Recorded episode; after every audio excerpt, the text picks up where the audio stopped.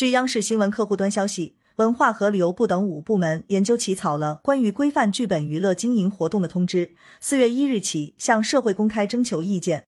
征求意见稿拟规定，剧本娱乐经营单位应当自经营之日起三十个自然日内，将经营场所地址以及场所使用的剧本脚本名称、作者简介、适龄范围等信息，通过全国文化市场技术监管与服务平台报经营场所所在地县级文化和旅游行政部门备案。剧本娱乐经营单位应当坚持正确导向，建立内容自审制度，确保内容合法。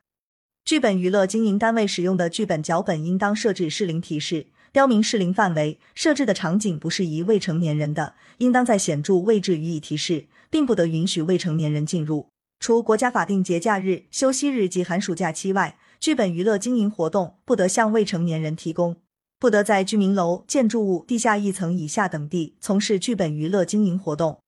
感谢收听羊城晚报广东头条，喜马拉雅语音合成技术。让您听见更多好声音。